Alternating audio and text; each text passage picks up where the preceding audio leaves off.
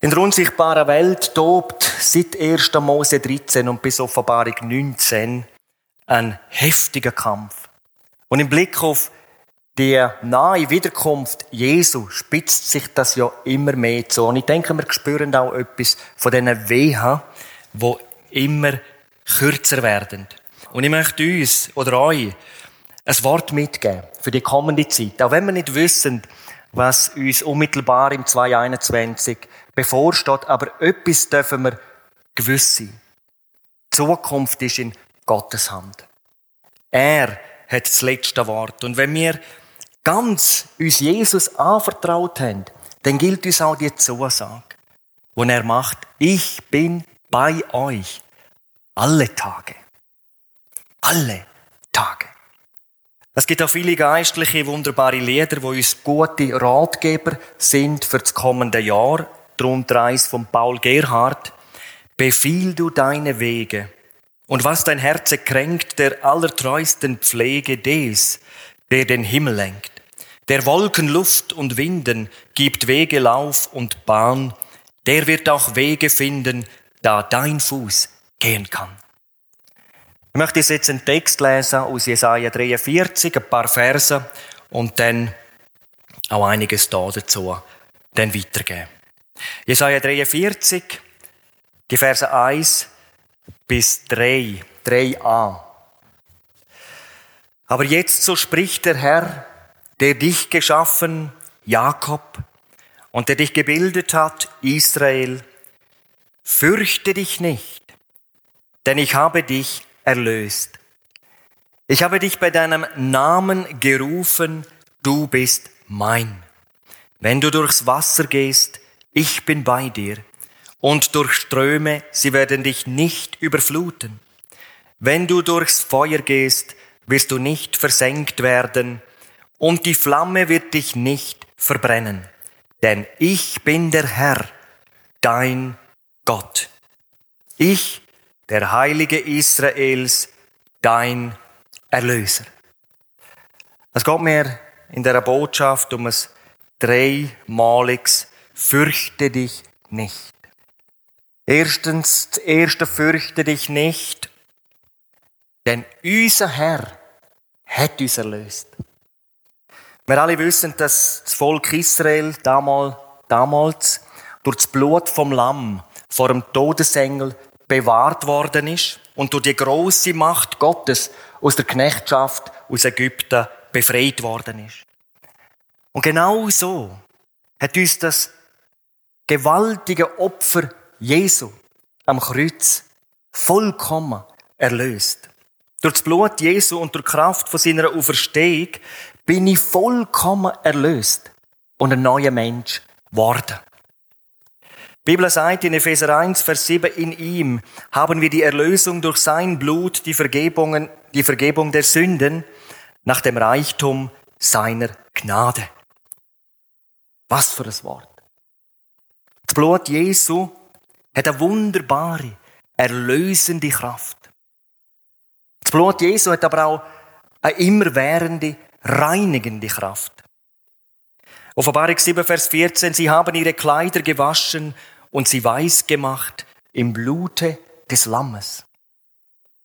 Im Blut Jesu ist auch eine überwindende Macht. Offenbarung 12, Vers 11.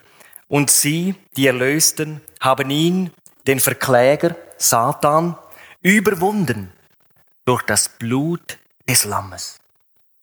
Und dann, wenn wir so in die Ewigkeit den Blick überkommen, wo der Apostel Johannes in der Offenbarung 15 Vers 2 und folgende uns gibt, dann können wir uns wirklich nur freuen und dankbar sein.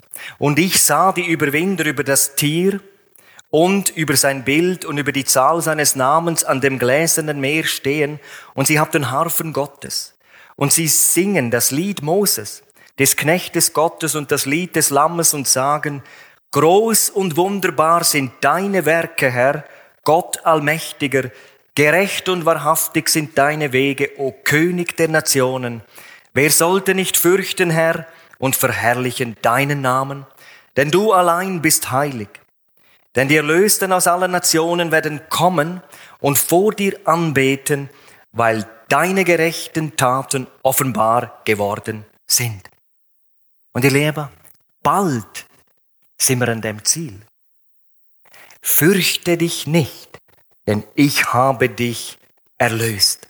Golgatha, der Höhepunkt der Heilsgeschichte Gottes, wo die Liebe Gottes sich am größten, am mächtigsten offenbart hat. Für die Zwischenzeit da gibt uns der Herr ein zweites, fürchte dich nicht. Zweitens, fürchte dich nicht, denn unser Herr hat Macht über Naturgesetz und über alle Elemente, die uns umgeben.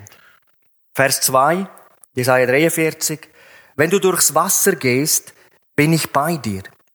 Und wenn durch Ströme, sie werden dich nicht überfluten.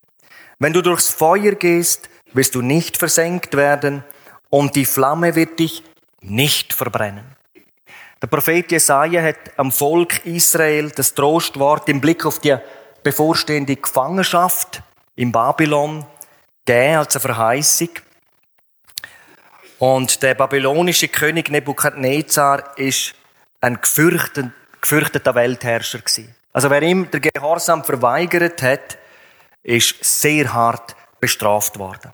Doch schon in der Vergangenheit, und da haben sie sich ja daran erinnern hat Gott seine bewahrende Macht bewiesen.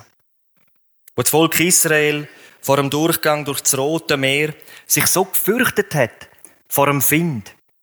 Die Armee von Ägypten ist ihnen ja dann nachgefolgt. Dann haben sie gerufen. Wir wollen zurück. Lass uns zurückgehen zu den Ägyptern. Und dann hat der Mose, der Mann Gottes, in 2. Mose 14, Vers 13 und 14 folgendes gesagt. Fürchtet euch nicht. Seht und steht und seht die Rettung des Herrn, die er euch heute bringen wird. Der Herr wird für euch kämpfen, ihr aber werdet stille sein. Wir kennen die Geschichte. Die Wasserwogen, wo ihnen der Weg in Freiheit bahnt haben, sind zum Verderben für den Feind. Gottes Macht über die Naturgesetze haben dann aber auch die drei Freunde Daniels in Babylon noch erlebt, wo sie auf Befehl vom Nebukadnezar in den Feuerofen hineingeworfen worden sind, weil sie das Götzenbild nicht angebetet haben. Und was ist passiert? Die Bibel sagt uns in Daniel 3, Vers 24 und 25, der König Nebukadnezar erschrak und erhob sich schnell. Er begann und sagte zu seinen Staatsräten, haben wir nicht drei Männer gebunden ins Feuer geworfen? Sie antworteten und sagten, Gewiss, o König. Er antwortete und sprach, siehe, ich sehe vier Männer frei umhergehen mitten im Feuer und keine Verletzung ist an ihnen und das Aussehen des vierten gleicht einem, dem eines Göttersohnes. Ganz ähnliches erlebt hat auch dann der Daniel, wo er in die Löwengrube geworfen worden ist. Er sagt dort, nachdem er dann wieder rausgekommen ist, mein Gott hat seinen Engel gesandt und er hat den Rachen der Löwen verschlossen, so dass sie mich nicht verletzt haben, weil vor ihm Unschuld an mir gefunden wurde. Daniel 6, Vers 23. Wir haben das Lied gesungen, wo ist ein Heiland größer als er? Heute am Nachmittag, als ich mich vorbereitet habe, habe ich gedacht, eigentlich könnte man in dem Refrain auch noch Folgendes singen. Wer kann so bewahren? Wer so befreien? Keiner als Jesus. Preis ihm allein. Jesus hat sogar über das Wasser können laufen. Jesus hat am Sturm können dass wir lesen können in Markus 4, Vers 39, und der Wind legte sich und es entstand eine große Stille. Und jetzt denken wir doch einmal zurück an die vielen helfenden Aktionen Gottes in meinem eigenen Leben. Wo ich Furcht hatte vor einem Examen, vor einer Prüfung. Ich erinnere mich an ein Zeugnis, das der Toni Avisati damals gegeben hat. Wenn er die Prüfung mit Hilfe, ich kann mich noch gut erinnern, Jesus hat mir geholfen. Oder Jesus hat geholfen, durch eine Operation durch. Wie Jesus geheilt hat von einer, von einer schweren Krankheit. Oder wo er nicht geheilt hat, dass er Kraft gegeben hat, sie zu tragen. Vor wie vielen Gefahren hat Jesus uns bewahrt? Ich denke, einige, von einigen wissen wir gar nicht. Was ist aber das Entscheidende in den Stürmen von unserem Leben? Dass Jesus in unserem Lebensboot drinnen ist. Und dass wir aufhören, mit eigener Kraft gegen den Sturm zu rudern. Und in der himmlische Stürmer im Gebet anrufen. Jemand hat einmal gesagt, Jesus bietet keine Sicherheit gegen Stürme, aber vollkommene Sicherheit in den Stürmen. Und ganz interessant ist, dass zum Beispiel in einem Zyklon, das ist ein mächtiger Wirbelsturm, der sicherste Ort genau im Zentrum von dem Sturm, von dem Wirbelsturm ist. Dort ist absolute Ruhe und absolute Stille. Und ihr Lieben, wenn wir im Zentrum vom Willen Gottes stehen, erfahren wir Stille und Kraft. Fürchte dich nicht. Vertrau auch du im neuen Jahr ganz auf Jesus, auf seine Macht. In einem anderen Lied heißt, oh, dass du könntest glauben, du würdest Wunder sehen. Es würde dir dann Jesus allzeit zur Seite stehen. Glauben und Vertrauen ist die eine Seite von dieser Medaille. Auf der anderen Seite ist das Gebet. Wir haben es schon gehört vorher vom Heinz. Und ich möchte das betonen, wer die Vollmacht Jesu möchte erleben, muss wirksam beten. Das ist die Bedingung. Um den Muskel zu stärken, brauchen wir nicht mehr Theorie über das Gebet, sondern Praxis. Und wir haben so viele Möglichkeiten auch im Bibeltreff. Wir haben eine Gebetszeit vor jeder Predigt. Da darf jeder kommen. Wir haben eine Gebetszeit an der Mittwoch Übungen und wir haben seit, seit einer Weile auch am Freitag Abend, das ist eine Jugendstunde, wo wir besonders einfach die Bibel lesen und uns viel Zeit nehmen für das Gebet. Und ich denke, wir haben auch dürfen Erfahrungen machen, dass Gott uns ernst genommen hat. Fang auch du an, eine feste Gebetszeit zu planen. Und nimm dir es ganz fest vor im neuen Jahr. Besuch jede Gebetsstunde, wo du kannst. Fürchte dich nicht. Kommen wir zum dritten Punkt. Fürchte dich nicht, denn unser Herr hat Macht über alle Gewalt des Feindes. So steht's geschrieben. Und der dritte Punkt ist mir so wichtig, auch im Blick auf die kommende Zeit, dass ich nach eurem Liebsten würde ins Herz hineinbrennen, wenn ich könnte. Der Apostel Petrus sagt in 1. Petrus 5, Vers 8, seid nüchtern, wacht. Euer Widersacher, der Teufel, geht umher wie ein brüllender Löwe und sucht, wen er verschlingen könne. Dem widersteht standhaft durch den Glauben. Der Apostel Jakobus sagt, unterwerft euch Gott, widersteht dem Teufel und er wird von euch fliehen. Jakobus 4, Vers 7. Der Apostel Paulus sagt in Epheser 6, Vers 10, werdet stark im Herrn und in der Macht seiner Stärke. Zieht die ganze Waffenrüstung Gottes an, damit ihr gegen die Listen des Teufels bestehen könnt. Wenn der Apostel die Wichtigkeit vom Gebet schon so betonen, warum gibt es so viele Christen, ich frage mich das öppe, wo so wenig beten? Und ich habe schon Leute kennengelernt, die sogar im vollzeitlichen Dienst sind, wo sich überhaupt keine besondere Gebetszeit nehmen. Ich weiß nicht, wie sie sich das vorstellen. Ihr Lieben, eins ist klar, Satan will Christen lahmlegen, indem er ihnen Furcht einflößen will. Das kann sich zum Beispiel so äußern, dass einzelne Gläubige nicht den Mut haben, vor einem Nachbar oder einem Arbeitskollegen ihren Glauben zu bekennen. Es kann sogar sein, dass ein ganzes Land von dieser Furcht befallen ist. Satan ist ein Meister von der Einschüchterung. Und er ist es auch, wo so grausame politische System, wenn ein Kommunismus oder ein Faschismus sich ausdenkt hat, wo man alles Wissen von Gott auszulöschen versucht. Und doch, und das ist ganz interessant, sind gerade in Ländern wie China oder Russland oder zur Zeit im Iran, das ist unter einer islamischen Herrschaft, Erweckungsbewegungen hervorgegangen, wo das Herz Gottes mächtig erfreut haben. Wie ist das nur möglich? Ich liebe, das ist nur möglich, weil einfache Menschen wie du und ich nicht einfach zuschauen, sondern die gewaltige Waffe vom Gebet brauchen und die Macht Gottes in Anspruch nehmen. Der Evangelist Torre, er hat vieles auch über das Gebet geschrieben. Und er sagt, wenn Männer und Frauen aufstehen, die von der Macht des Gebets überzeugt sind, dann wird durch Gebet so viel erreicht wie nie zuvor. Gottes Arm wird durch Gebet bewegt. Und der Herr Jesus sagt dieser ganz wichtiges Wort in Lukas 10, Vers 19.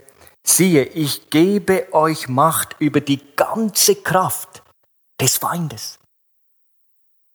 Ich möchte mal zwei Beispiele uns weitergeben. Corrie ten Boom, sie hat erzählt, dass sie zur Zeit vom Eisernen Vorhang, das ist die ehemalige UdSSR gsi, dorthin gereist ist. In ihrem Koffer hat sie 13 Bibeln gehabt. Bibeln über Grenzen zu bringen, ist strengstens verboten und schwer geahndet worden. Und sie hat dann aber natürlich mit ihrer Schwester Conny betet. Sie betet, Herr Jesus, in deinem Namen binden wir jetzt die Mächte der Finsternis, die versuchen wollen, das Schmuggeln der Bibeln aufzuhalten. Und dann, wo sie dann bei der Kontrolle gestanden ist und gesehen hat, wie die Koffer ganz tüchtig und haargenau untersucht worden sind, sagt sie, hat sie Angst bekommen. Und sie hat ihren Koffer so angeschaut und dann still betet, Herr, in Jeremia 1, Vers 12 sagst du, ich werde über meinem Wort wachen, um es auszuführen. Und jetzt, Herr, die Bibel, das ist auch dein Wort. Und jetzt musst du auch Sorge tragen für die Bibel. Und dann hat sie erzählt, dann hat sie etwas gesehen, was sie noch nie vorher gesehen hat. Um die Koffer herum ist ein Kreis von leuchtenden Gestalten gestanden. Nur einen Moment, dann sind sie fort gewesen. Aber dann sei auch ihre Angst verschwunden gewesen. Und sie hat gewusst, jetzt wird's gut. Wo dann der Kontrolleur zu ihrem Koffer kam, hat er gefragt, ist das Ihr Koffer? Hat sie ja gesagt, nehmen Sie und Sie können gehen. Und sie hat gesagt, sie hätte fast Halleluja gerufen. Aber sie hätte das dann nicht gemacht. Ein anderes Beispiel, Friedhold Vogel. Das ist ein landeskirchlicher gläubiger Pfarrer und ein grosser Better. Und er erzählt, wie eines Tages ohne Ankündigung gegenüber von seiner Kille ein Sexshop eröffnet worden ist. Und dann hat er die Polizei angerufen. Erregt griff ich zum Hörer und rief die Polizei an. Sie müssen sich das ansehen. Und das Schlimmste ist, dass täglich Hunderte von Schülern daran vorbeigehen. Die Polizei hat dann gesagt, gut, wir schauen das an, aber uns sind eigentlich gebunden, wir können da nicht einfach ein Geschäft verhindern. Und das Geschäft hat wirklich angefangen zu blühen. Und dann hat der Friedhold Vogel gesagt, dann kam mir in den Sinn, was Jesus von den Bergen gesagt hat, die versetzt werden können, wenn wir betend eingreifen. Das tat ich in den folgenden Tagen. Und ich spürte, wie der Herr mir Vollmacht und immer mehr innere Freiheit gab, mutig der Macht der Finsternis zu widerstehen. Was ist die Folge? Kaum jemand hat den Laden betreten. Und nach kurzer Zeit ist das Geschäft geschlossen worden. Ihr Leben, wir leben in einer Zeit, wo in der Schweiz Ehe für alle eingeführt werden sollte. Ehe für alle ist keine Ehe, sondern ein Dammbruch. Und wenn wir nicht tatenlos dastehen, wir sind nicht ohnmächtig. Wir können die gewaltige Waffe vom Gebet nutzen. Wir können im Namen Jesus, so steht es geschrieben, binden, was ein Sieg für das Reich der Finsternis wäre. Und wir können das lösen im Gebet, was Gott ehrt und eben sein Reich baut. Ich komme zum Schluss. Wieder von der Corrie ten Boom. Sie war Uhrenmacherin von Beruf. Und sie hat sich eigentlich zu allem angezogen gefühlt, was sich bewegt hat. Von Uhren bis hin zu Menschen und allem Möglichen dazwischen. Eines Tages ist sie mit ein paar Gläubigen zusammen gewesen, dann sind sie weit vom Thema abgekommen und auf einmal sind sie bei Thermostaten gelandet und Heizungen und Kühlanlagen. Und sie hat unbedingt wissen, wie so ein Thermostat funktioniert. Und dann hat sie noch den Unterschied zwischen einem Thermometer und einem Thermostat wissen. Weiss das jemand von euch? Man hat es ihr dann erklärt. Ein Thermometer zeigt nur Temperaturen. Ein Thermostat dagegen verändert sie. Und mit einem Mal ist sie aufgesprungen und hat dann gesagt, wir Christen müssen Thermostaten sein. Nicht nur Thermometer. Es ist zwar viel einfacher, Thermometer zu sein, anstatt Thermostat. Und ich lebe, solange wir Tag aus, Tag ein beobachten und zu dem Geschehen um uns herum nur sagen, oh, wie schrecklich. Oder oh, wie wunderbar. So lang sind wir nur Thermometer. Ein Thermostat ist dazu gemacht worden, um Temperatur zu verändern. Fürchte dich nicht. Auch du kannst im 221 Veränderung bewirken. Ganz Besonderes durch die mächtige Waffe vom Gebet. Was könnte Gott tun, wenn jeder Christ die Waffe vom Gebet wieder ganz neu entdeckt und auch umsetzt, gebraucht? Ich fasse zusammen. Das erste fürchte ich nicht. Unser Herr hat uns erlöst. Das ist eine Tatsache. Zweitens, fürchte dich nicht. Unser Herr hat Macht über Naturgesetze. Er kann Unmögliches möglich machen. Und drittens, fürchte dich nicht. Unser Herr hat uns Macht über alle Gewalt vom Find gegeben. Durch Gebet öffnet Jesus eiserne Türen und stoppt negative Entwicklungen im Land und auch im Leben von anderen Menschen.